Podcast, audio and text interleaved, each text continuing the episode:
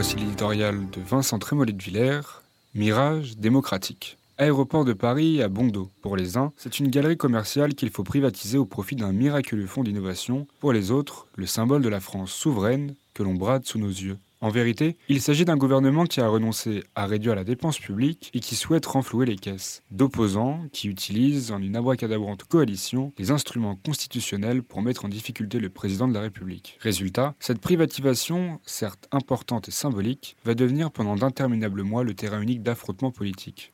C'est absurde. Entendons-nous, il ne s'agit pas de remettre en cause la pratique référendaire telle que la concevait De Gaulle, mais il existe, semble-t-il, un certain nombre de sujets plus urgents. La réforme de l'État, la politique migratoire, la pression fiscale, que celui d'aéroports de Paris.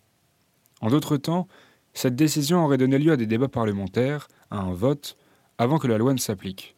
L'alternance aurait permis aux opposants de revenir ou non sur cette décision.